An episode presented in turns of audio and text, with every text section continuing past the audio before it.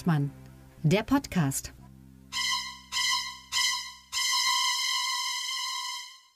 Hallo, schönen guten Montagmorgen, kann ich jetzt voller Stolz behaupten, weil das eine aktuelle Sonderfolge ist und ihr natürlich alle wie gespannt vor den Geräten hängt, um zu hören, was wir sagen. Ein besonderer Gruß geht an die Bürgerinnen und Bürger im schönen Hessen und im Sch in, nach Bayern. Ich begrüße am anderen Ende dieses Mikrofons oder dieser Videokonferenz äh, aus Berlin den Kabarettisten Tilman Lucke. Hallo Tilman. Hallo Sebastian und ich begrüße dich recht herzlich, Sebastian Hengstmann aus Magdeburg.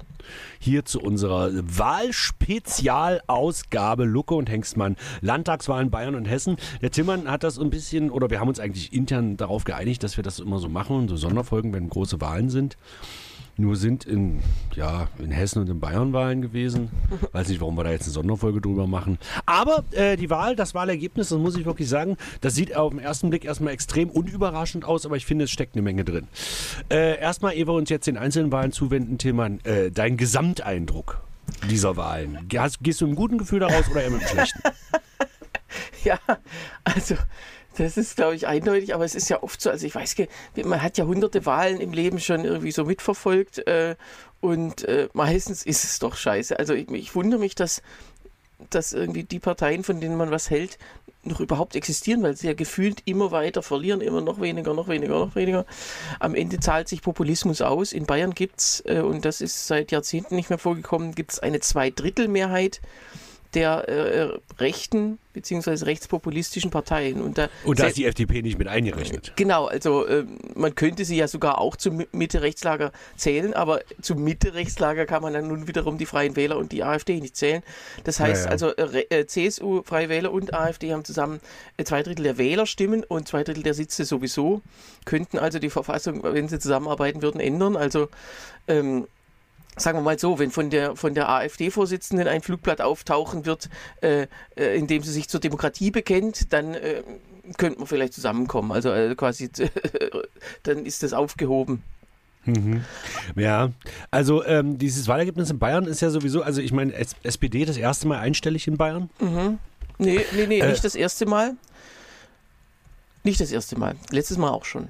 Also War jetzt, letztes Mal auch letzten schon? Mal 9,7 äh, Prozent und jetzt ah, ja, stimmt. Ja, also 8,4 Prozent. Das ist aber tatsächlich noch nicht der Rekord, denn in Sachsen und Thüringen sind sie aktuell noch schlechter. Und in Sachsen-Anhalt haben wir 8,8, glaube ich. Egal, ich habe nur heute Morgen äh, mein Handy äh, angemacht und dann, also selten hast du morgens eine WhatsApp, muss ich sagen. Und ähm, war aber meine SPD-Ortsgruppe, wo äh, der liebe Manfred dann schrieb, ein schlechter Tag für die Sozialdemokratie. Wo ich so dachte, hm, ja, Manfred, aber überraschend. Ich habe es nicht geschrieben, weil man will ja nicht noch mehr runterziehen. Aber ja, Manfred, recht hast du, aber überraschend ist es nicht. Also das muss man wirklich sagen. Also es ist wirklich nicht überraschend.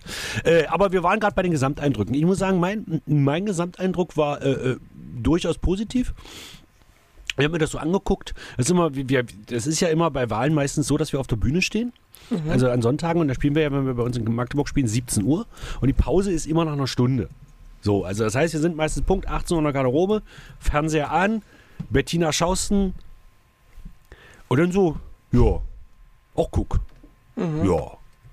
Ja, wobei es aber auch ein paar Überraschungen gab und ein paar Sachen, die mich, die mich, die mich sensationell abgefuckt haben. Ähm, vielleicht ehe wir jetzt in Medias Res starten. Es gab ja im Vorfeld dieser Wahlen, gab es ja ein paar Sachen, die die Wahlen extrem beeinflusst haben. Zum Beispiel, dass Alice Weidel, da möchte ich gerne vorher drauf kommen, mhm. äh, nicht, nicht, dass das nachher runterfällt und wer will schon, dass Alice Weidel irgendwo runterfällt, ähm, dass Alice Weidel und auch Tino Kropalla da Anschläge, äh, kannst du es nochmal genau einordnen, bitte? Ähm, ja, also es wurde ja dann plötzlich bekannt, dass äh, äh, also alles in, in der letzten Woche, da wurde bekannt, dass Alice Weidel äh, zwei, äh, am 23. September, also schon zwei Wochen vorher, eine einen sogenannten sicherheitsrelevanten Vorfall hatte, da bei sich in der Schweiz in, ihren, in ihrer Wohnung. Und ähm, es wurde aber so ein bisschen rum, rumgeheimnist, was das war. Sie wurde also wohl von der Polizei ähm, rausgebracht aus der Wohnung in einen sicheren Ort. Und, äh, aber das war sozusagen an diesem einen Tag. Und dann, laut eigenen Worten, hat sie dann sich dafür entschieden, am Plenum teilzunehmen im Bundestag in der folgenden Woche. Also da war sie ganz normal drin, war, ist auch äh, durch, durch Zwischenrufe belegt. Ähm, und dann der, stand der Urlaub nach Mallorca an. So, ähm, also da wurde sie gesichtet, genau an dem Tag, wo auf einer bayerischen Demo in Mödlareuth, beziehungsweise das ist ja dieser kleine Grenzort, der auch in Thüringen zur Hälfte liegt, ähm, äh, da war eine Wahlkampfveranstaltung, da hat, äh, wurde dann erzählt, die ist jetzt gerade in einem Safehouse und da ist Söder und Merkel schuld und Scholz und so weiter und alles ganz mhm. schlimm. Äh, und äh, das war halt definitiv nicht so. Also ist sie, Achtung, und jetzt, Achtung, festhalten. Ist sie quasi übers Mittelmeer geflüchtet. das ist gut, ja. Vielen Dank an Heiko Herford für diesen Gag. Ja. Haben wir auch auf der Bühne gemacht, kommt gut. Kommt sehr gut. Jetzt müsste man noch skandieren, absaufen. So. Ja, also das größte Safehouse der Welt. Mhm, ähm, Mallorca.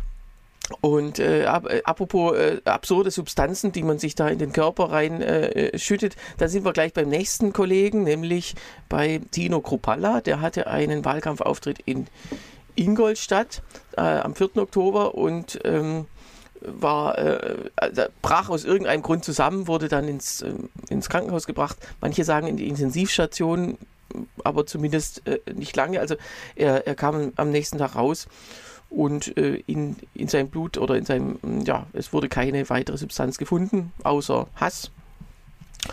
Und, Kann man äh, das jetzt im Blut nachweisen? ja. Bestimmt. Man hasst sich auch bis aufs Blut, genau. Also so. Ähm, und äh, also es gab keine, es gab im ärztlichen Befund taucht nicht mal diese besondere Rötung auf, von der dann die AfD-Funktionäre gesprochen haben, am Arm. Äh, die Titanic hat dann ein sehr schönes Foto auch äh, gepostet, Rötung am Arm von Kropalla und dann haben sie so mit einer Lupe, gingen sie an so einen Arm ran, wo dann so eine, so eine Hakenkreuzbinde dranhängt. So.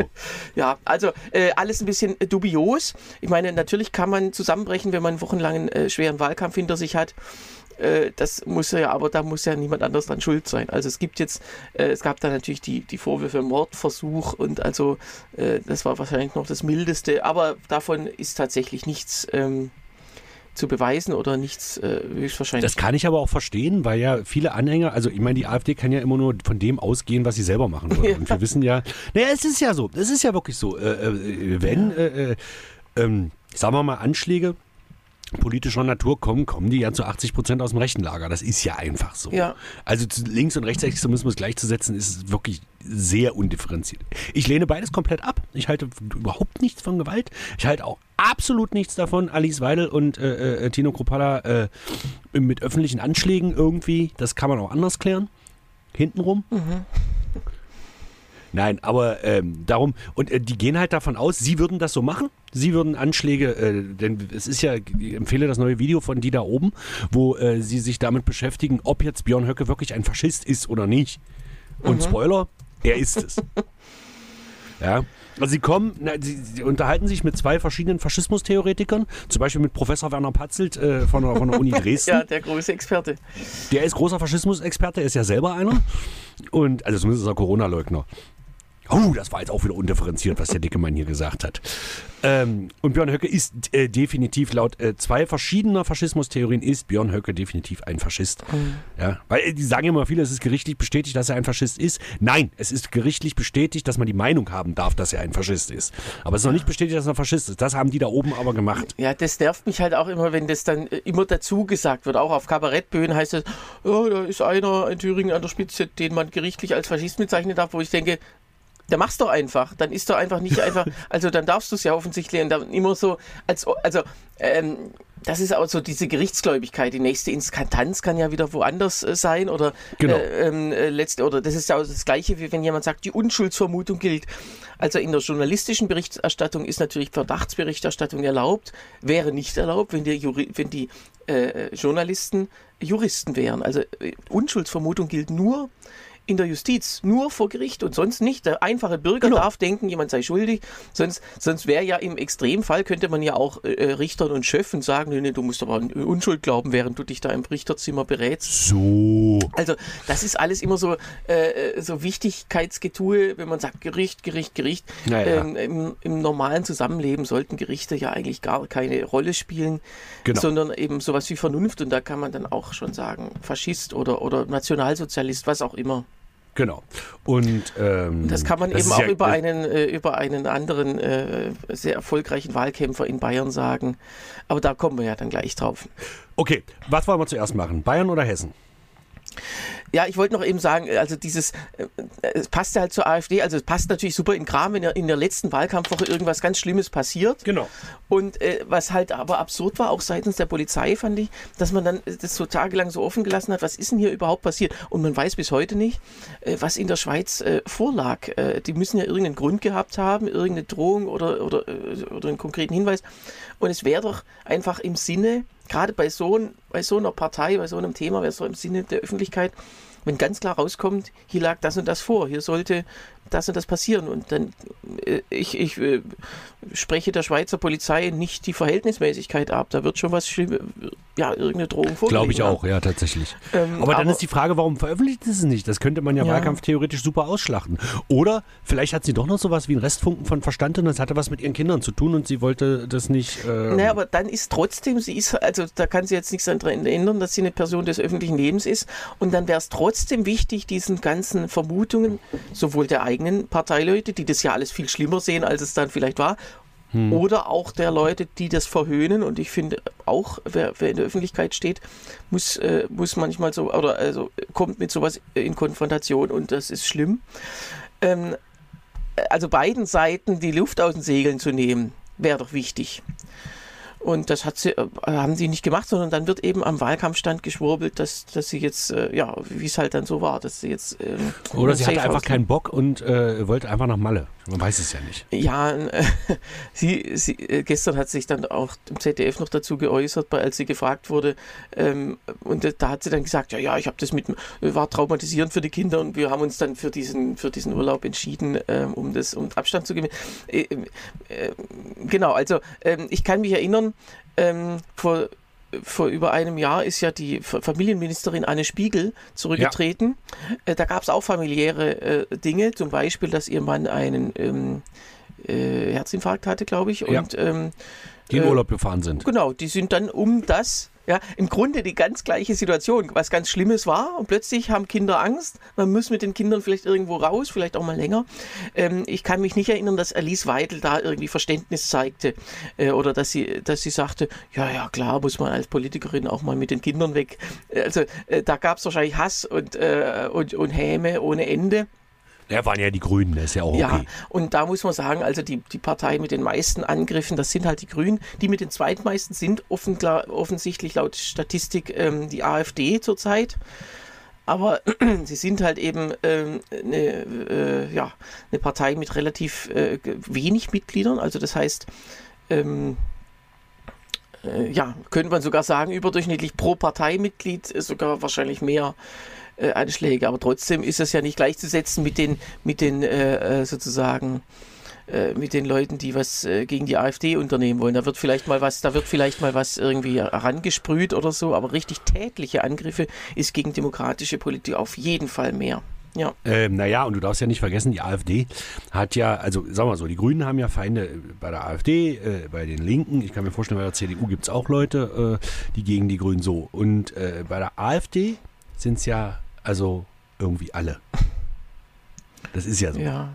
Kann man sich auch mal überlegen, ob das sinnvoll ist. Sie wollen ja regieren, aber äh, schaffen es nicht. Selbst wenn sie mal stärkste Partei werden sollten, dann Was ja werden in sie allein Thüringen, in, dastehen. in Sachsen, also was eigentlich in jedem ostdeutschen Bundesland jetzt so ist. Mhm. Sachsen-Anhalt noch nicht, aber da warte ich mal die nächste Umfrage ab. In Sachsen-Anhalt liegt im Moment die CDU tatsächlich noch zwei Prozentpunkte vor der AfD, aber das wird sich bei der, spätestens bei der nächsten Umfrage auch erledigt haben. Und dann muss man eben darüber diskutieren, da haben wir ja auch schon mal drüber gesprochen, wie das dann halt wird, äh, äh, wenn die AfD in fünf Landtagen den Landtagspräsidenten stellt. Und das wird ja dann so kommen. Und in wenigstens einem Landtag wird es passieren. Ja, wahrscheinlich, äh, also äh, äh, zumindest in den Landtagen, in denen die AfD schon Landtagsvizepräsidenten hat, aber das ist ja auch nicht in allen. Äh, In Sachsen-Anhalt zum Beispiel nicht. Genau, da könnte man schon überlegen, ob man dann äh, von dieser Gepflogenheit, die ja nirgendwo geschrieben steht, äh, abweicht. Abweicht, dass, dass die stärkste Fraktion den Landtagspräsidenten stellt. Genau. Ja. Weil das Problem ist ja, das ist in fast allen Landesverfassungen so, dass der Landtagspräsident quasi das Landesoberhaupt ist. Ja, also der Minister, nicht der Ministerpräsident, sondern wirklich der Landtagspräsident ist protokollarisch sozusagen das höchste Amt im ja, Lande. das ist umstritten. Also ich, äh, ich glaube, äh, ähm, das Staatsoberhaupt ist tatsächlich der Ministerpräsident. Es gab Ist das übrigens, so? Es gab übrigens mal ein einziges Bundesland, in dem es zusätzlich zum Ministerpräsidenten noch einen Staatspräsidenten gab. In Bayern? Nee, das Bundesland gibt es auch nicht mehr, also das war Baden. Ah, Aus irgendeinem Krass. Grund haben, sie, haben die sich das geleistet, da war noch einer Mhm. oben drüber. genau. Gut, äh, so, ja, Äh, dann was, ich übrigens, äh, ja? was ich übrigens sehr lustig finde, wir waren jetzt in Tuttlingen am Wochenende noch um unseren Gewinnauftritt der Tuttlinger Krähe. Äh, Mhm. Und äh, äh, Tuttlingen ist so eine große Gemeinde, so, so eine große Landgemeinde, äh, Kreisstadt auch vom, vom, vom Landkreis Tuttlingen. Und äh, teilt sich in verschiedene Ortsteile und wir spielten im Ortsteil Möhringen, da ist die sogenannte Angerhalle. Und die Ortsteil Möhringen gehört zu Baden, Mhm. während die Stadt Tuttlingen zu Schwaben gehört. Oder wie die Möhringer sagen, zu Württemberg. Also der, der, der, der, der Badenser sagt Württemberger. Ja, also der sagt nicht Schwab, der sagt Württemberger. Weil Ja, das ja also- die historische Bezeichnung ist. Ja, die Schwaben sind ja Württemberger. Ja, Ja. Aber jetzt genug des Lokalkolorits. Gehen wir jetzt bitte zu den Landtagswahlen. Wir sind jetzt schon wieder eine Viertelstunde rum Ja. und wir haben noch nicht über das eigentliche Thema wir gesprochen. fangen in, im größeren Bundesland an, in Bayern. Genau. Ich dachte im wichtigeren Bundesland. Das wäre nämlich Hessen gewesen. Aber gut. Fangen wir in Bayern Ja, an. sind zwei, äh, Bayern ist ja wie Hessen auch ein, ein Geberland, nur Bayern ist sogar ein Angeberland. So, sehr gut, Tillmann. Sehr guter Gag. Freue ich mich. Du solltest das beruflich mit dem politischen Humor machen. Wieso hat denn der das jetzt? Ich hatte doch hier extra. Was für ein Arschloch. Ganz kleinen Moment bitte. Ich hatte hier extra die Landtagswahlen vorbereitet. So, da haben wir es. Also, Wahlergebnis in Bayern. Ich lese kurz vor, damit wir wissen, worüber wir reden. Ja, CSU 37, vorläufiges, vorläufiges äh, Endergebnis. CSU 37 Prozent, Grüne 14,4 Prozent, Freie Wähler 15,8 Prozent, AfD 14,6 Prozent, SPD 8,4 Prozent, alle anderen Parteien uninteressant. Stopp, eine Frage noch. Wie sieht's mit unserer FDP-Wette aus? Ich weiß es jetzt nicht mehr. Wer hat gesagt, Ja. die FDP bleibt wenigstens in einem Landtag drin? War ich das oder du? nee, ich, ich war's. Ähm, und äh, jetzt muss man wirklich sagen, das ist ja unfassbar knapp gewesen. Ähm, und zwar ist die FDP nach langem äh, Zittern in Hessen ja im Landtag geblieben mit 5,0 Prozent, genau gesagt 5,03. Das sind 920 Stimmen über, äh, über dem, was sie braucht. Und das ist ganz ulkig, denn vor genau zehn Jahren, bei der vorletzten Landtagswahl, hatten sie eben auch schon mal 5,03 Prozent. Damals waren es aber nur, und da waren sie echt ein bisschen mutig, damals waren es nur 911 Stimmen Unterschied. Also das ist wirklich Wahnsinn, wie oft in den letzten Jahren diese 5%-Hürde ganz genau getroffen wird. Und sie ist ja auch zum Beispiel in Hamburg oder in, ähm, wie hieß das Land, wo sie äh, neulich auch nicht drin waren, ähm, äh, also äh, tatsächlich äh, gibt es auch manchmal dieses knappe Scheitern an der 5%-Hürde. Genau. Ja, wie die Linkspartei im Bundestag, wenn die die Direktmandate nicht gehabt hätten, wäre Mhm. es ja auch sauknapp gewesen. So, aber wir wollen jetzt nicht über Hessen reden, aber damit äh, habe ich im Prinzip komplett, bin ich komplett raus und du Ich habe die Wette gewonnen und es wird Genau. auch so bleiben, denn es gibt ja keine weitere Landtagswahl äh, in diesem Jahr. Gut. Es ist auch Also du hast gewonnen. Die zumindest diesen, wir hatten ja zehn Fragen insgesamt. Ja. Die eine habe ich jetzt schon, da habe ich jetzt schon mal einen Punkt. Ich hasse dich. So, kommen wir zum bayerischen. Aber der äh, Papst tritt ja nicht zurück, also da hast du gewonnen. Na, Du warte doch mal bitte, das Jahr ist noch nicht vorbei. Nee, nee, nee, nee, nee. Siehe Folge vorletzte. Ja, ja, komm. So, also, das heißt, äh, CSU stärkste Kraft.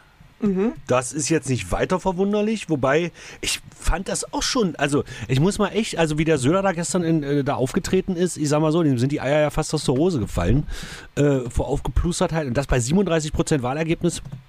Naja, Also immerhin mal- hat er nur 0,2 Prozentpunkte verloren. Und das ist, äh, man, man, man, man tritt ja auch immer gemessen an den Erwartungen, die unmittelbar vorher sind, auf. Und Ja, trotzdem, also 37%, also Franz Josef Strauß würde sich im Grab umdrehen. Ja, egal. So, AfD, Gott sei Dank nicht zweitstärkste Kraft, aber die Freien Wähler, AfD dann drittstärkste Kraft, dann die Grünen und dann die SPD. So. Mhm. Überraschend ist das Ergebnis jetzt nicht besonders, oder?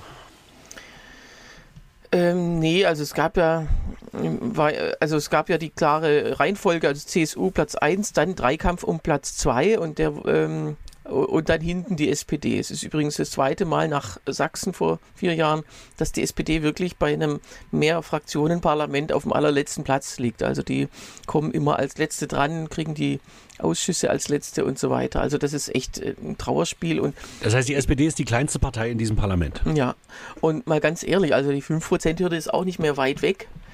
Ähm, also in fünf Jahren kann man durchaus, ähm, kann es auch sein, da können wir vielleicht auch mal drum wetten, äh, dass man dann darüber redet oder dass die dann die 5,03 Prozent kriegen.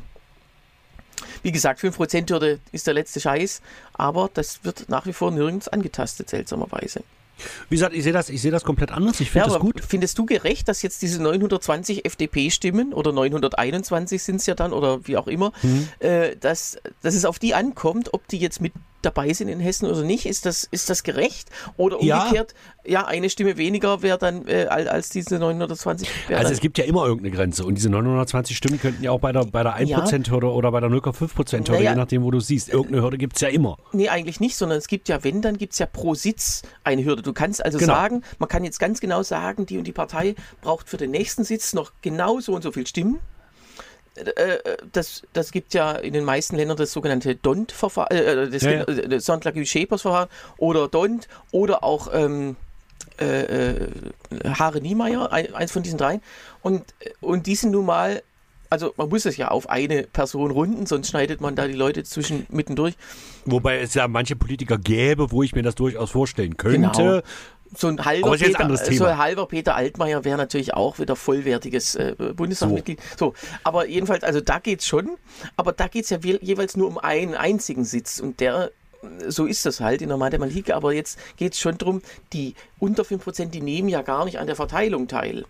Ja, ja. Gut, äh, wie gesagt, äh, das wollen wir jetzt nicht in Gänze ausdiskutieren. Ich halte davon eine ganze Menge, weil äh, Italien und äh, äh, Slowakei und Tschechien und wir brauchen jetzt äh, Ungarn. Wir brauchen jetzt gar nicht weiter Nein, aber da musst, nein, Ungarn, da musst du dich halt fragen, die problematischen Parteien, und das war ja im, im Deutschen Reich ab 1928 oder 30 auch so, die problematischen Parteien sind ja über 5%. Also du würdest zum Beispiel, wenn du jetzt sagst, die AfD soll draußen bleiben, ja, da hat auf die Nee. 5%-Hürde keinen Effekt. Oder, oder nicht. in Ungarn äh, die, die Fidesz, ja, also da, das, da, die brauchen die Hürde nicht. Es geht, mir, es geht mir um Zersplitterung. Aber ich sag, das wollen wir nicht jetzt ausdiskutieren. Wir haben hier eine Ja, Sonderfolge. dann, dann äh, machen wir Okay. jetzt nur Sonderinhalt. So, also es geht halt um Bayern. So, also Markus Söder wird vermutlich weiter regieren und vermutlich mit dem Hupsi. Also ich habe jetzt schon, er hat wohl gestern gesagt, er wird natürlich wohl auch den Grünen, nee, der SPD nicht, das würde auch nicht reichen, obwohl die Grünen zumindest mal reden oder so. Mhm. Aber es wird wohl mit, der, mit Freien Wählern weitergehen. Die Oft gibt's Frage so, ist, so Fake-Sondierungen, dass man sagt, Ja, also ja, genau. so- Sondierung machen. Also irgendwie, die haben ja auch Zeit, die müssen jetzt auch nicht äh, morgen da eine Regierung bilden, sondern irgendwie Genau. in ein paar Wochen. Also in Bayern ist es ja nicht streng geregelt, aber äh, erfahrungsgemäß sind die Bayern auch an den Bundesländern auch, also unter den Bundesländern auch eins der schnelleren Bundesländer mit einer Regierungsbildung. Während in Naja, Hessen, weil ja, wir- in Hessen zum Beispiel muss man ja den 18. Januar abwarten. Das ist ja traditionell der Tag der Landtagseröffnung. Bis dahin gibt es gar keinen neuen Landtag. Also da tagt vielleicht der alte noch oder was auch immer. Äh, jedenfalls, die haben jetzt äh, über drei Monate und das ist wirklich auch selten, dass man so eine Wahl ähm, äh, quasi drei Monate ruhen lässt. Man könnte ja im Extremfall sagen, ja, wir wählen den Landtag, der dann in fünf Jahren, äh, Genau. den wählen wir jetzt schon mal. Äh, Das ist auch vom Demokratieprinzip her schwierig, aber drei Monate, also dreieinhalb Monate sind schon noch irgendwie zu verknusen. Um äh, jetzt nochmal wie gesagt zu Bayern, da gab es ja bis vor 15, 20 Jahren gab es ja überhaupt keine Möglichkeit, irgendwie was zu verhandeln, weil da war ja Gesetz, dass die CSU die absolute Mehrheit hat, jetzt nicht mehr. Mhm. Die Frage ist jetzt für mich, ob Hubert Aiwanger zum Beispiel, ob der noch in sein Wirtschaftsministerium reinpasst vor lauter dicken Eiern, die er jetzt hat. Der hat sich ja wirklich ein Bein ausgefreut und das trotz der Schwierigkeiten, die wir hier gehabt haben, Schwierigkeiten, mhm, dass uns die Wähler treu geblieben sind. Da hat bei, bei der Phoenix-Moderator, der ihn dann befragt hat, hat gesagt, müssen Sie sich jetzt bei Ihrem Bruder äh, äh, bedanken, dass er sich noch so genau daran erinnern konnte, dass er das Flugblatt hatte und nicht Sie. Das war Habe ich gar nicht gesehen. Wie hat, wie hat er reagiert? Wie hat er Das reagiert? ist, das ist ja alles vorbei jetzt. Äh, Also in Ah. dem Sinne, also der hat da auch, ähm, ja, also ich fand, also der, der Typ war echt, ein, es war eine coole Frage. Naja, so. Ähm, So, also in Bayern wird sich aber nichts ändern, vermutlich. Vielleicht werden die Freien Wähler ein, ein Ministerium dazu kriegen, Ja. vielleicht auch nicht. Aber ganz gut, ehrlich, beim letzten Mal das ist mir auch egal. Weil haben sie sich ja auch so ein bisschen über den Tisch ziehen lassen mit den äh, Kompetenzen äh, bei Ja, den ja. Verhandlungen. Also es ist natürlich einerseits, also einerseits ist es ja von der CSU aus ein bisschen auch nicht so schlau zu sagen, wir arbeiten auf jeden Fall mit denen zusammen. Ja, dann haben die eine bessere Position. Auf der anderen Seite hat ja die CSU trotzdem die bessere Position, weil sie ja trotz allem noch mit den Grünen drohen könnte. Genau. Ähm, und ähm, deswegen äh, glaube ich nicht, dass sich da in der Zusammensetzung irgendwas verändert. Die, also ein Ministerium, was der Aiwanger unbedingt haben will, ist ja das Landwirtschaftsministerium und ähm, mhm. das ist ja tatsächlich in so einem, äh, in so einem äh, agrarisch geprägten Bundesland auch äh, ganz besonders wichtig. Äh, und genau deswegen will Söder ihm das nicht geben. Also äh, ich glaube, das wird der, der Zuschnitt wird mehr oder weniger so bleiben wie da jetzt. Genau. Ich meine, immerhin haben sie die haben sie ja das Bildungs also das Schulministerium. Das ist ja auch nicht ganz unwichtig. Genau, das ist ja eines der wenigen Dinge, die so eine Landesregierung wirklich noch fast alleine entscheiden mhm. kann. Es gibt zwar ein paar Vorgaben der Kultusministerkonferenz, aber letztendlich ist äh, Bildungspolitik, äh, gerade Schulpolitik, Hochschulpolitik nicht wirklich, aber Schulpolitik halt wirklich so ziemlich das Einzige, wo ein Bundesland heute noch wirklich eigene Entscheidungen treffen kann. Jetzt hast du ein, eine Todsünde begangen, denn du hast Landesregierung gesagt und in Bayern würde man Staatsregierung, Staatsregierung. Entschuldigung. Und genau. ich merke auch gerade, wie ich innerlich verbrenne. Da kriegst du jetzt Einreiseverbot, weil du, so, weil du falsch, Landesregierung ja, weil du letztlich habe. das Land falsch gegendert hast. Es ist ja das, die haben sich ja das Geschlecht Freistaat gewählt. Ähm, das ist ja auch so ein bisschen überheblich. Also man denkt, Freistaat ja, ja. ist freier als ein Bundesland, was ja Quatsch ist, denn Freistaat ist einfach nur die, äh, das deutsche Wort für das lateinische Wort Repu äh, Republik. Republik. Genau. genau. Also mehr ist es nicht. Eine öffentliche Sache. Und dann hat sich das im Laufe der, der frühen Neuzeit eben als, Wort, als Bezeichnung für ein Staatsgebilde herausgebildet, äh, wo kein Monarch oben steht. Das ist ja der Unterschied. Genau. Und äh, ein Freistaat hat man eben vor 100 oder mehr Jahren einfach automatisch gesagt im Deutschen.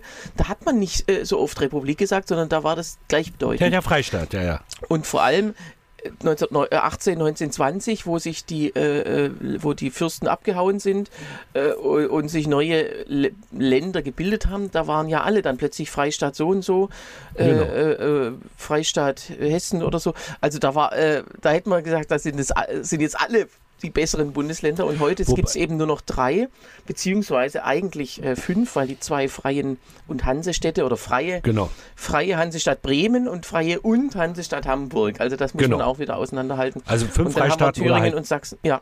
Genau, oder halt drei Landesflächen Bayern, so, Thüringen und, und Sachsen. Aber äh, für alle, die denken, das wäre was Besonderes, das ist einfach äh, eine Wichtigtuerei und das ist letztlich auch eine, eine äh, Irreführung, weil sie ja äh, der Söder will ja, dass die Leute denken, Freistaat sei was Besonderes. Also alles äh, Wobei es aber trotzdem dann in jedem Bundesland eine sogenannte Staatsregierung gibt. Die Staatsregierung, ja Staatsminister und Staatskanzleien. Staatsminister ist ja dann wiederum äh, was anderes. Zum Beispiel im Bund gibt es ja auch Staatsminister und das hat auch wiederum wichtigtuerische Gründe. Staatssekretäre genau. äh, ist ja das Normale auf dieser Ebene und die sind auch gleichbedeutend. Aber im Bundeskanzleramt und im Auswärtigen Amt sagt man aus traditionellen Gründen, weil die beiden so ein bisschen die Angeber, also die sind sozusagen dass Hessen, äh, dass, dass Bayern und Thüringen der Bundesregierung, äh, in den beiden Ressorts sagt man Staatsminister, ohne weitere Bedeutung. Wobei das, ja, naja, nicht ganz, weil äh, zum Beispiel gerade im Bundeskanzleramt gibt es ja die Staatsministerin für Kultur, mhm. ihres Zeichens Claudia Roth, und äh, sie kann sich da als Ministerin fühlen. Das ist natürlich auch, dass man Claudia Roth sozusagen auf diesen Ministerposten entsorgt hat, der eigentlich ein stinknormaler Staatssekretärsposten ist. Also sie kann sich trotzdem Ministerin nennen. Ja, aber das, obwohl sie das wäre ja in jedem anderen, könnte man, also wenn es darum geht, Leute abzuschieben und denen dann bessere Titel zu geben, also, aber den Titel gibt es ja schon immer. Ja, trotzdem. Also ich glaube, dass das so ein, die, sie, die, sie, ist, sie ist zwar kein Kabinettsmitglied, aber das ist so doch noch über dem Staatssekretär. Ist es schon. Ja, also Lass, Staatssekretär hm. würden sagen nein. Also ja, die, ja, natürlich nicht. Die Bezahlung ist, glaube ich, exakt dieselbe. Ja, natürlich, aber darum ja. geht es ja nicht.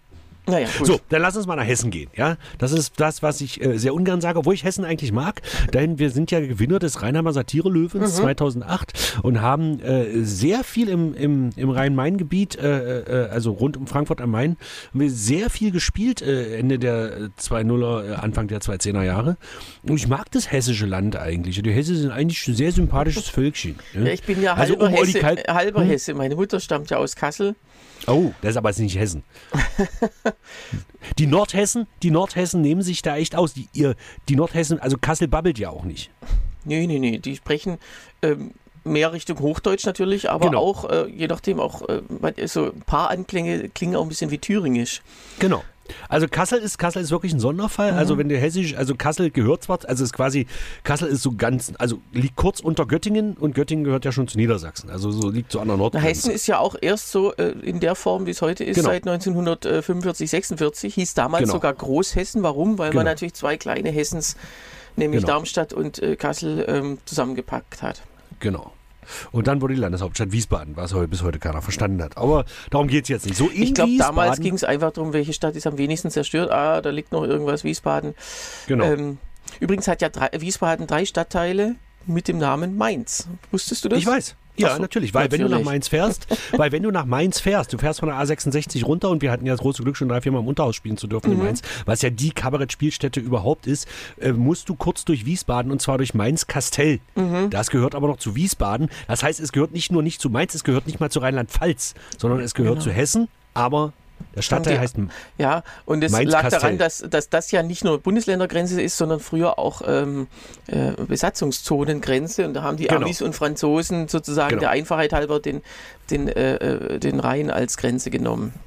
Genau. So, Ministerpräsident Boris Rhein wird, ich wollte übrigens äh, gestern noch, äh, äh, wollte gestern noch äh, äh, posten auf Facebook, ähm, wenn das für die CDU heute schief geht, wird aus Boris Rhein Boris raus. Hashtag politisches Kabarett. Habe ich dann aber nicht gemacht. War mir unangenehm. Ja, Ja, Bo so, da übrigens das Gleiche. Ja, also nicht das Gleiche, vielleicht ganz kurz das Wahlergebnis mal verlesen. Es sind laut Amt, vorläufigen amtlichen Endergebnis CDU 34,6 Prozent, Grüne 14,8, SPD immerhin 15,2, bisschen stärker noch als die Grünen, AfD 18,4 Prozent und äh, FDP hast du ja schon angedeutet 5,03 Prozent, also 921, ich habe schon wieder vergessen. ja. 921 Stimmen. Über 5%-Hürde, alle, alle, alle anderen Parteien unter ferner Wie liefen. gesagt, es kann sich mit dem, äh, also hier ist ja das, das vorläufige amtliche Endergebnis, das kann sich ja noch ändern in ein paar Wochen, wenn das dann vorliegt. Äh, Naja, erfahrungsgemäß ist es aber so, dass, äh, dass sich ja Wahlfehler ausgleichen und dass es also, dass diese 5%-Hürde wahrscheinlich nach wie vor nicht in Gefahr ist. Aber Genau. äh, es könnte schlimmerweise noch eine böse Überraschung geben. Ja. Ja, und dann wäre die äh, Zusammensetzung des Parlaments eine ganz andere. Genau, also normal sind es ja 100, äh, äh, ich, ich glaube 110 Sitze und durch Überhang und Ausgleich sind wir jetzt bei 133, ja. Genau. So, reden wir über Boris Rhein, reden wir über die CDU. 34,6 Prozent, das ist immerhin ein Zuwachs von 7,6 Prozent. Das ist, ähm, hm, ja, ich meine, andererseits äh, lässt sich die CDU wirklich feiern für ein, für ein Ergebnis von 34 Prozent.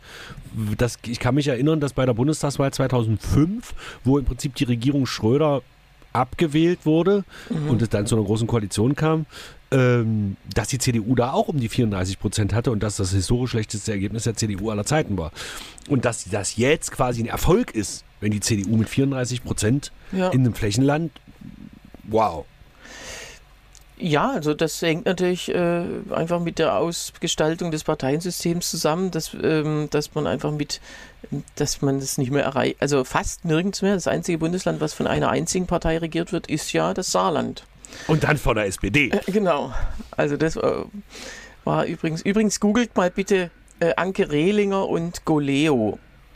Oh Gott. Also bei der Geburt getrennt, sage ich da nur. Aber das, äh, das geht uns heute auch in der Sonderfolge nichts an. Das ist richtig. Das ist richtig. Das ist richtig. Das ist richtig. Dann mache ich das auch gleich weg und stelle auch nichts in die Shownotes. So. Ähm, AfD zweitstärkste Kraft. Dann, ähm, ja, ich glaube, über Boris Rhein brauchen wir weiter nicht reden. Wir können mal ganz kurz über den, wie ich Aber ihn nenne, immerhin, immerhin die AfD äh, halt mit, mit 18 Prozent. Also äh, in, in Westdeutschland ist das der absolute Rekord, also mit Abstand. Darüber würde ich gleich reden gerne, weil das ja auch in Bayern sozusagen noch eine Rolle spielt. Aber äh, reden wir erstmal über den, wie ich nenne, den positiven Luschen-Effekt. Also Boris Rhein ist ja nichts. Also der Mann ist ja gar nichts. Also wer Henrik Wüst schon langweilig findet, wobei du ja in der letzten Folge schon gesagt hast, Boris Rhein kann wenigstens reden im Gegensatz zu Henrik Wüst. Aber trotzdem, äh, wenn man dem Mann länger als zwei Minuten versucht zuzuhören, äh, ist man äh, selig dahingeschlummert. Ja, Ja, aber Und wir hatten hier mal ehrlich- Reinhard Höppner, wir hatten hier mal Reinhard Höppner als Ministerpräsidenten. Ganz muss man ehrlich, also jemand, der neu in so ein Amt kommt und natürlich, also in der Landespolitik ist nun mal der Bekanntheitsgrad von allen anderen außer dem Ministerpräsidenten recht gering. Und dann heißt Genau. es, oh, den kennt keine Sau. Und dieses Kennen und Qualität, das ist ja in unserer Branche auch so. Also Kabarett, ja, den kenne ich nicht, der muss scheiße sein. Viele Veranstalter denken so, Zuschauer denken auch so, das ist letztlich Quatsch. Und das ist ja bei Politikern auch das Gleiche. Also immer die Witze darüber, dass jemand unbekannt ist, kann man machen, aber es sagt ja wirklich gar nichts aus. Ja, aber Und- Boris Rhein ist ja wenigstens auch noch langweilig. Ja, aber wie soll er denn sonst sein? Also ich meine, er kann ja nicht, es sei denn, vielleicht taucht auch noch ein Flugblatt auf, aber eigentlich, ähm, wie soll man sonst sein? Weil man, äh, ange wer weiß, vielleicht hat er ja irgendeine Eigenschaft, irgendein Hobby, was aber keiner kennt, weil ihn keiner kennt, das ihn interessant machen würde. Vielleicht ist er ja, was weiß ich, äh, Briefmarkensammler oder so. Ja, Timmer, das ist ein ganz interessantes Hobby. Oh, ist das spannend. Er ist Philatelist. Ja. Du, der wird, der holt bei der nächsten Wahl die absolute Mehrheit. Nein, reden wir ganz kurz über Hessen. Auch das ist ja so ein Ding. Ähm, ich glaube, wir haben halt, äh, das ich glaube, wir fassen die beiden gleich nochmal zusammen. Wir ganz kurz über die Parteienkonstellation reden. Claudia, äh, Quatsch, Claudia Lang, genau. Ricarda Lang sagte im Interview, weil die Grünen ja hier auch tatsächlich bloß, also jetzt die kleinste Fraktion offen, wenn die FDP doch noch rausfliegt, oder zumindest die zweitkleinste Fraktion ist. Also die haben einen vierten Platz. Ähm, dass Ricarda Lang äh, zu Bettina Schausten dann im Interview gestern sagte, ich habe ZDF geguckt, ähm, dann im Interview sagte, naja, wir sollten vielleicht aufhören, ähm, in den Kategorien Gewinner und Verlierer zu denken. Wo ich sagte, ja, das sagen immer die Verlierer. So ähnlich schlau wie Franz Müntefering, der irgendwann mal sagte, es ist unfair, dass die Wähler einen an seinen Versprechen messen. Ja, genau. Ja, äh, vielleicht meinte sie das nicht so, sondern, äh, also, ja, weiß nicht, also es gibt ja tatsächlich, sie sind in der Regierung und sie werden aller Wahrscheinlichkeit auch noch in der Regierung bleiben. Das ist ja nun mal nicht auf ganzer Linie verloren, so muss man es ja auch sagen. Also eine Regierung erhalten bleiben zu lassen, ist ja einfach auch schon mal ein, zumindest ein Wahlziel erreicht. Genau. Und das wird auch so bleiben. Und die, man muss ja wirklich sagen, dieses Experiment Schwarz-Grün in Hessen, das war zwar nicht das erste, ich glaube, Hamburg war zuerst mit Schwarz-Grün, ne? Ja. Genau. Aber es ja, läuft ja super, muss Ja, man das ja erste sagen. Mal, dass man es durchgehalten hat. In Hamburg ist die Regierung dann ja geplatzt. Äh, Also die erste Aber die waren trotzdem durchgehaltene zuerst. Wahlperiode ist Genau. jetzt äh, 2014 bis 19 in Hessen gewesen. Ja. Genau. Also es ist jetzt das dritte Mal Schwarz-Grün, höchstwahrscheinlich, wobei sie auch der SPD Gespräche anbieten wollen, das haben sie ja auch schon gesagt. Und äh, der AfD sicherlich nicht. Und mit der FDP wird es ja eh nicht reichen, selbst wenn die drin bleiben. So, das heißt, ja, dann lass uns mal vielleicht über die Gesamtheit dieses Wahlergebnisses sprechen. Also nehmen wir jetzt erstmal ähm, die Union raus. Die Union hat ja definitiv profitiert vom, also andersrum, gehen wir erstmal zur Regierung, die Ampelparteien. In keinem einzigen, also bei keiner dieser Wahlen hätte die aktuelle Regierung auch nur ansatzweise die Nähe einer Chance zu regieren. Und zwar wirklich katastrophal. Sie liegt in beiden Fällen weit unter 40 Prozent. Äh, in Bayern, ich habe nicht nachgerechnet, glaube ich sogar unter 30. Aber ähm, das ist wirklich für eine amtierende Regierung eine Katastrophe, glaube ich. Naja, andererseits ist halt wirklich jetzt der äh, rechnerische Tiefpunkt in der Wahlperiode, weil es genau zwei Jahre zu, zur letzten Genau. und zur nächsten Wahl ist. Das, äh, das ist einfach, ähm, wenn man Normal. sich frühere Wahlperioden anguckt, genau so laufen dann die Talsohlen auch ab. Äh, ideal wäre natürlich, wenn jetzt die Regierung wieder dazu gewinnt. Ähm, äh, das, äh, weiß nicht, es gibt ja dann immer das schöne Wort Weckruf, das war ein Weckruf. Genau. Und solange man das Weckruf nicht mit G schreibt, äh, ist es ja in Mhm. Ordnung. Naja, ich glaube, ich glaube, dass die FDP jetzt auch langsam lernt. Äh, Die Frage ist, äh, ähm, ob jetzt Christian Lindner Stuhl wackelt. Das ist natürlich die große Frage, über die wir mal reden sollten. Aber lass vielleicht mal ganz kurz erstmal noch bei der Ampel bleiben. Dass jetzt sozusagen die FDP sich jetzt mal am Schlüpper reißt und dass die jetzt wirklich mal anfangen zu regieren und nicht sich parteipolitisch zu profilieren. Denn offensichtlich scheint diese parteipolitische Profilierung, die die FDP hier in den letzten zwei Jahren oder sagen wir mal in den letzten anderthalb Jahren versucht hat, scheint ja offensichtlich gar nichts zu bringen. Also das ist ja eher extrem kontraproduktiv. Also die Frage ist, ob die FDP jetzt sich anfängt, mal am Schlüpper zu reißen und mal Ja. konstruktiv zu regieren. Jetzt würden andere sagen, ja, die Grünen haben sich auch profiliert, hat auch nichts gebracht. Äh, bei der SPD muss man Profilierung tatsächlich, äh, kann man mit Profilierung nicht vorwerfen. aber Genau. äh, aber so diese, dieser Streit Grüne FDP, das ist, sind einfach ja, Kontrapunkte in der Regierung und man, man fragt sich halt die Kompetenzzuschreibung. Also FDP assoziiert man mit Wirtschaft, äh, mit äh, Entbürokratisierung, mit Digitalisierung und das alle drei Dinge äh, hat sie ja, da, dadurch ist sie ja jetzt nicht aufgefallen. Genau.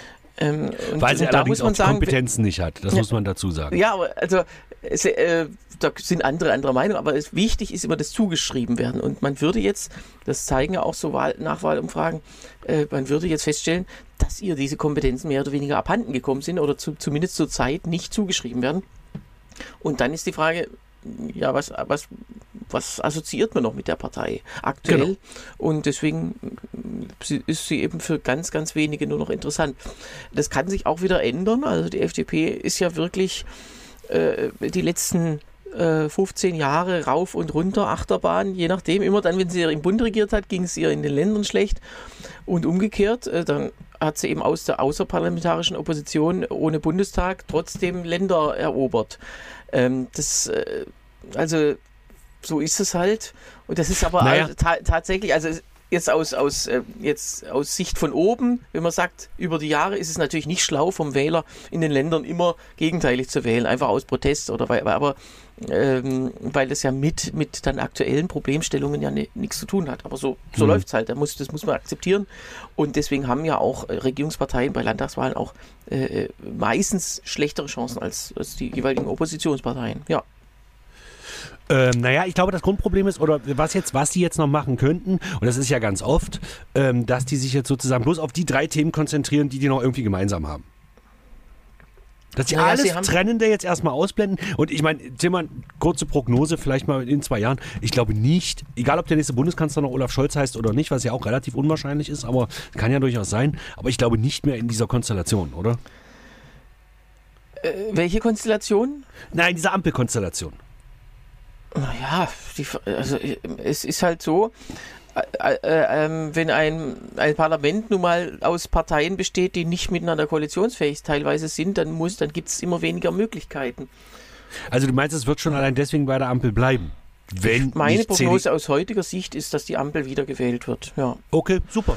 Wie, Ja, wie auch immer, wer dann stärker oder schwächer wird, das hängt dann vom Schlusssport ab, aber ich glaube schon, dass die mh, äh, sich dann am Ende umschauen und denken, Mensch, äh, Friedrich Merz hat jetzt heute schon wieder irgendwas über Zahnärzte gesagt oder was auch immer, ah, den nehmen wir doch lieber nicht, weil er so, ja, so unberechenbar ist vielleicht, aber Naja gut, ich glaube, darüber brauchen wir jetzt nicht diskutieren. Ähm, Friedrich Merz hat sich jetzt auf jeden Fall erstmal, also es gäbe jetzt keinen Grund, ähm, Oh Gott. Heiko, egal. Ähm, Heiko schreibt gerade, er- wir müssen heute auch noch H2So aufnehmen und Heiko schreibt gerade, er hätte jetzt Zeit. Und jetzt habe ich ihm gerade ein Foto von unserer Videokonferenz geschickt. Und äh, ich soll dich grüßen und sagen, seit dem Kolumbus-Falter kam kein anständiges, lustiges Taschenbuch mehr raus. was für ein Assi. Was übrigens das erste lustige Taschenbuch ist, plus für die Leute, äh, Ja. die, ähm, der, hast du das gelesen? Ja. Na klar. Ja, gut. Äh, äh, So, aber apropos noch äh, zur Ampelkoalition. Äh, es gab ja vor einem Monat eine sehr beachtete Studie der Bertelsmann Stiftung, die sich angeschaut haben, ähm, wie viel Prozent der Koalitionsversprechen im Koalitionsvertrag von 2021, ähm, ja, was, was damit ist. Und tatsächlich 31 Prozent der Projekte sind nach nur zwei Jahren schon voll erfüllt. 7% sind teilweise erfüllt und 12 sind, äh, wie es da steht, im Prozess und 14% sind angegangen. Also nur 36% der ganzen Themen, die im Koalitionsvertrag standen, darüber gab es noch gar nichts. Und das ist äh, verglichen mit früheren Regierungen gar keine so schlechte Bilanz. Naja, gut, Trotzdem muss redet man über, über Heizungsgesetz und alles Mögliche. Naja, darum. Nun muss man aber auch bitte bedenken, dass in den letzten 16 Regierungsjahren äh, in den Koalitionsverträgen ja gar nichts drin stand, was Ja, man umsetzen konnte. ja, also da ist ja die Ampel war ja recht ja, was die da alles reingeschrieben haben. Ja, Ja. So, okay.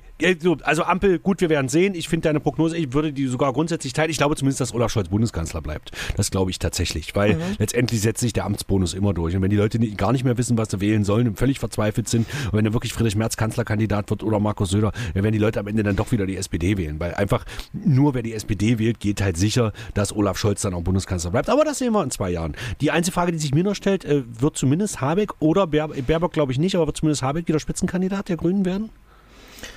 Ähm, ich, ähm, ich weiß es aus heutiger Sicht nicht. Also er hat, sein Bonus ist ja, dass, dass das die Vereinbarung mit der Baerbock war. Also wenn sie es einmal verkackt, also zumindest man, man vermutet das, man weiß es ja nicht, aber wenn sie es einmal verkackt, dann hieß es, dann hieß es ja zuerst, dann wird er der mächtigere Grüne in der Regierung. Das ist Was ja er ist. Als, als Vizekanzler. Und äh, vermutlich äh, ist dann auch äh, seine, seine Startposition einfach eine bessere. Also ich denke schon, dass er dann der Kanzler oder Spitzenkandidat wird. So, dann lass uns bitte ganz kurz jetzt über die AfD reden, weil das ist ja wirklich eine Katastrophe, dass die hier im Osten, wie gesagt, äh, wirklich in jedem Bundesland eigentlich über die 30 Prozent, also Sachsen-Anhalt, Mecklenburg knapp drunter, äh, das sind aber, das sind Spielereien. Ähm, dass sie jetzt aber auch im Westen so einen Zulauf hat und das gerade in Bayern. Also ich finde das halt krass, dass in Bayern die AfD trotzdem bei ähm, die AfD in Bayern trotzdem bei, warte, ich muss jetzt nochmal ganz kurz gucken, bei 14,6 Prozent liegt. Mhm. Obwohl es eine CSU und die Freien Wähler gibt. Dass trotzdem die AfD bei 15 Prozent liegt. Aber und in Hessen halt sogar bei fast 20. Ja, und da zeigt sich halt die, ähm, äh, also in, äh, auch die Wählerwanderung zeigt, wenn die, C, die, wenn die CSU populistische Töne anschlägt, ja, dann, dann gehen trotzdem eine Menge Wähler netto äh, dann zu den beiden Originalen, nämlich denen, die den Populismus noch besser können, nämlich zu Freien Wählern und, äh, und AfD. Äh, das heißt, dieses, äh, ja, der Wahlkampfton, der schlägt sich eben auch nieder. Und ähm, viele haben ja die CSU dann als nicht mehr rechts genug äh, genau. betrachtet. Und die, also laut Wählerwanderung ist die CSU ja nach links gerückt, weil sie eine Menge Stimmen dann wiederum von SPD und Grünen dazu gefunden Was hat. ja völlig okay ist. Wobei man muss natürlich auch dazu sagen, also zu, zu den größten Zeiten, also äh, ich glaube, Stoiber hat in den letzten 30 Jahren das beste Wahlergebnis mal geholt mit, drei, mit 60, etwas über 60 Prozent. Mhm. Ne?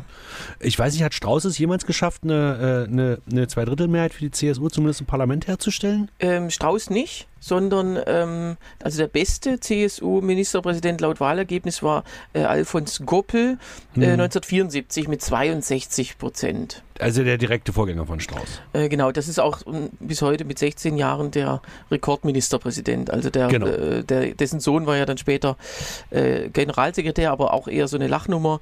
Aber Alfons Goppel gilt, gilt so als der, ähm, ja, als der typische Landesvater. Und der musste ja dann, 1978 hieß es, ja, da machen wir jetzt eine Landtagswahl und äh, dann wird der Goppel irgendwie einfach nicht mehr Spitzenkandidat, weil jetzt kommt jemand anders und äh, das war dann Strauß.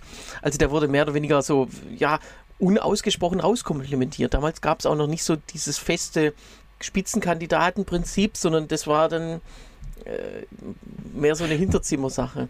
Ja, nun gut, nun kann man ja sagen, nach 16 Jahren ist jetzt auch langsam mal Zeit, wobei es ja auf Landesebene, ich meine, es gibt jetzt so ein ungeschriebenes Gesetz, dass ein Landesvater nach ungefähr 10 Jahren geht. Das ja. ist bei den meisten so. Bei uns in Sachsen-Anhalt war es halt so, oder ist es halt so, dass äh, äh Rainer Haseloff jetzt ähm, seit, oh, ich muss ganz kurz, wir haben mittendrin die Legislaturperiode. Also er ist jetzt in seiner dritten Legislatur ja.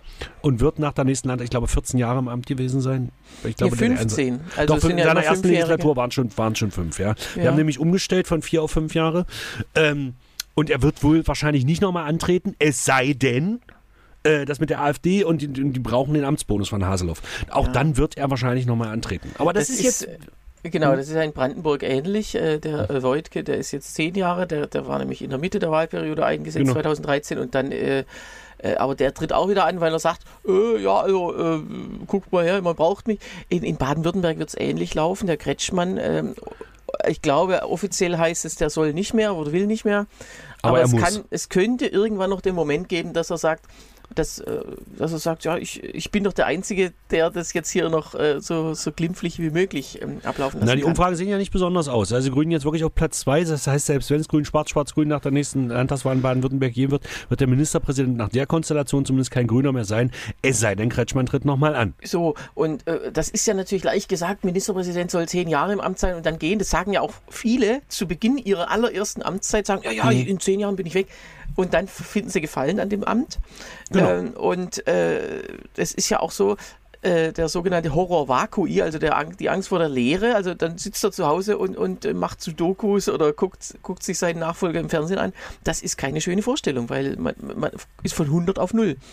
Genau. Äh, und ich kenne jemanden, der äh, tatsächlich in meinem Ortsverein ist, der zumindest äh, acht Jahre lang äh, Innenminister von Sachsen-Anhalt und der beliebteste Politiker von Sachsen-Anhalt war.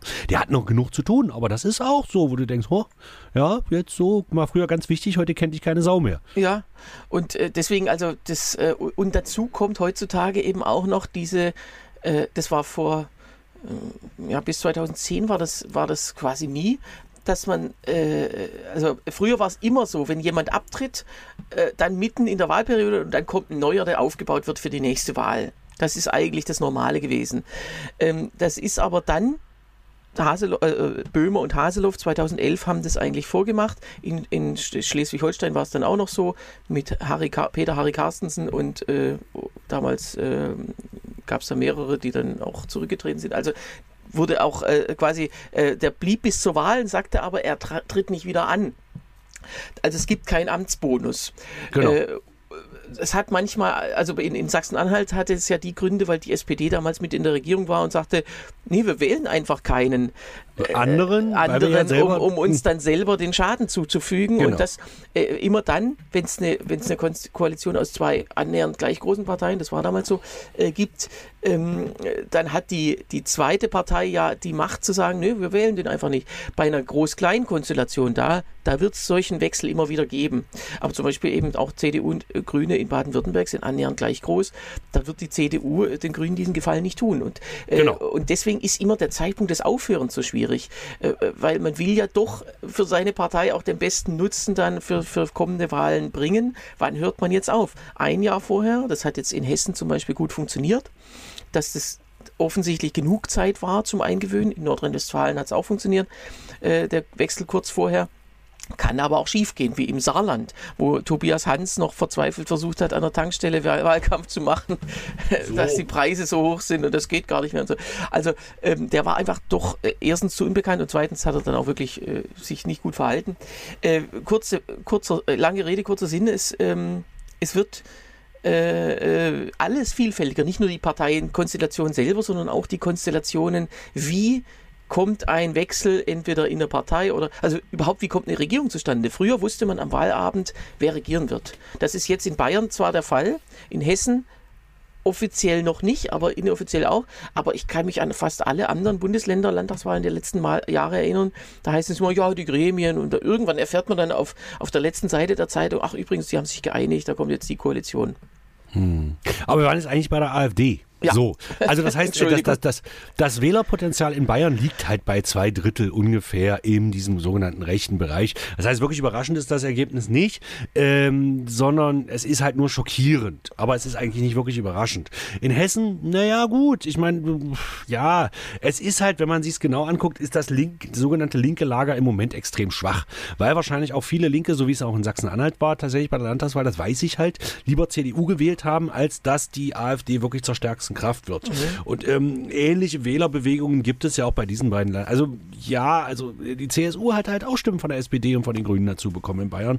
Und so ähnlich sah es ja mit der CDU in, in, in, in Hessen auch aus. Das heißt, ist Deutschland wirklich rechter geworden oder, oder, oder ruckelt sich die Parteien, ruckeln sich die Parteien nur gerade irgendwie anders zurecht?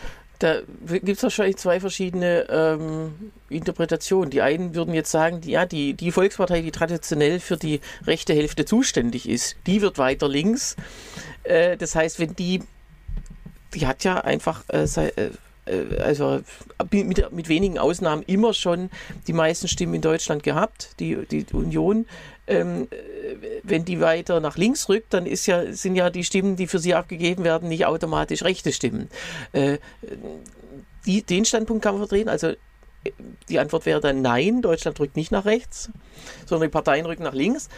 Auf der anderen Seite kann man schon äh, äh, natürlich, wenn man jetzt den Diskurs anschaut, zum, vor allem zum Thema Flüchtlinge, wenn man das mit vor acht Jahren, äh, vor, doch vor acht Jahren vergleicht, 2015, alle sollen reinkommen, da war derjenige, der dann sagte so, jetzt lass uns nochmal an der Grenze gucken, ob die Tür wirklich nicht offen steht. So, das war dann schon ein Rassist und so weiter. Heute ist das Konsens. Äh, erstens mal die Ja, Grenzschließungen, ey. oder, ja, Konsens wird es nie sein, aber zumindest ein großer, großer Teil der Bevölkerung, das bemerken die Grünen leider auch nicht, sagen, äh, ja, ein bisschen Vernunft muss ja schon drin sein. Vor allem, äh, also äh, sozusagen, bestimmte Situationen können nicht geduldet werden, nämlich Straffällige dürfen immer weiter, kriegen ständig Bewährungsstrafen und, äh, machen da weiter. Naja, gut, das ist, ich, ich, ich glaube, dass diese ganze Argumentation, die geht mir gerade re- relativ am Arsch vorbei. Was ich da, das Problem sehe, ist die Überforderung der Kommunen. Und das ist ja wirklich ein Problem. Nicht bei uns ländlichen Kommunen, Ja. hier will ja nicht mal ein Flüchtling her. Andererseits Aber- war diese Überforderung ja vor acht Jahren teilweise auch schon, natürlich nicht flächendeckend, Mhm. aber da hieß es auch schon, oh, da kommt jetzt, da ist jetzt die Turnhalle für Monate gesperrt und so weiter. Da haben sich auch schon Leute beschwert und die wurden ja als mehr oder weniger rechts abgestempelt Genau. und das ist jetzt eben nicht mehr der Fall. Genau. Und da kann man sagen, rein formal werden, dürfen heute Sachen gesa äh, werden heute Sachen gesagt, die eben nicht, nicht gebrandmarkt werden und dann äh, also der Diskurs ist wahrscheinlich nach rechts gerückt, aber ähm, ja, äh, weil eben die Probleme sich halt so aufgestaut haben. Äh, Hm. Verbunden eben mit der Bürokratie und mit dem eben, dass man jetzt die von damals schon hatte, diese eine Million, und jetzt kommt die Million Ukrainer noch drauf. Das heißt, die Anzahl derjenigen, die man irgendwie versorgen muss oder wo es halt diese äh, Schwierigkeiten in der Unterbringung oder in der auch, auch finanziell gibt, äh, die ist einfach ja, verdoppelt worden. Und ähm, irgendwie muss, also äh, in, bei den meisten Leuten ist schon die Erkenntnis da, ja, irgendwas muss man jetzt machen, um, um, um da wieder ein bisschen die Zahl einfach zu senken. Also die reine Zahl der Flüchtlinge muss in irgendeiner Weise gesenkt werden. Das wäre jetzt wahrscheinlich Konsens. Ja, gut, würde man aber relativ einfach hinkriegen, indem man einfach die Flüchtlingsgründe mal beseitigt. Aber wir sind ja hier auch nicht in Zauberei. Ja, gut, das ist aber auch wieder Linkspopulismus. Das muss Natürlich ja ist das sagen. Linkspopulismus. Immer zu sagen, wir müssen, also letztlich, wir müssen. Äh, nicht wir Brutto- müssen, sondern es muss. Nein, nein, also Nicht genau, wir. die Europäer müssen quasi den Afrikanern ihr Bruttoinlandsprodukt quasi bezahlen oder einfach so, so mal. Was auch immer. So, also Fluchtgründe. Flucht, na, Flucht- Fluchtgründe be beseitigen ist halt wirklich schnell gesagt, aber das wird nicht funktionieren. Genau. So, wir sind ja schon wieder bei einer Stunde. Äh, so lange wollten wir eigentlich gar nicht machen. Wenn ihr Fragen habt, meldet euch doch bitte bei uns und zwar über unsere E-Mail-Adresse lucke.hengstmanns.de oder hier unten unter unserem äh, Podcast, wenn ihr das auf unserer Homepage hört, in den Kommentaren lucke.hengstmanns.de.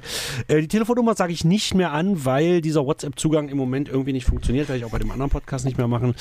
Äh, also falls ihr da hingeschrieben habt, tut mir leid, das Handy ist weg. So blöd wie das klingt. Ja, klaut- es ist weg, keine Ahnung. geklaut, Muss ich morgen erstmal klären. Nö, nö, nö, das lag immer in der Kasse und da liegt es jetzt nicht mehr. Egal. Ähm, danke fürs Zuhören. Vielleicht, Timmer, noch abschließend in maximal 30 Sekunden dein Fazit dieser Wahlen. Ja, äh, äh, ähm, irgendwie, äh, ja, un. Ähm, jetzt überrascht du mich ein bisschen, aber tatsächlich ähm, nicht so erfreulich und auch irgendwie alles, es passt so ein bisschen ins Bild, dass das alles so zerredet wird, dass keiner regieren kann oder keiner regieren soll. Äh, Und am Ende, und dass die einfachen Lösungen leider äh, einen großen Teil der Bevölkerung beeindrucken. So. Genau, und wir werden also, und es wird alles nichts bringen, aber es sind nach wie vor nur Landtagswahlen. Und in- Arschlöcher belohnt werden. Also So. herzliche Grüße an Hubert Aiwanger an dieser Stelle. Ach so, ich dachte, du meinst jetzt Boris Rhein. Gut. Danke fürs Zuhören. Wir hören uns am Donnerstag wieder in Folge 52 und 52 würde eigentlich 52 Wochen bedeuten. Das heißt, na, ein Jahr, das haben wir noch nicht ganz, weil aufgrund solcher Folgen wie heute haben wir ein bisschen mehr Folgen als Wochen, aber das ist überhaupt nicht schlimm. Wir hören uns quasi wieder äh, am Donnerstag, den, jetzt weiß ich gar nicht, ich glaube Den 13. 12. 12. Oktober. Bis dahin, Tillmann, ich danke dir und Danke tschüss. auch, Sebastian. Tschüss. Tschüss. Música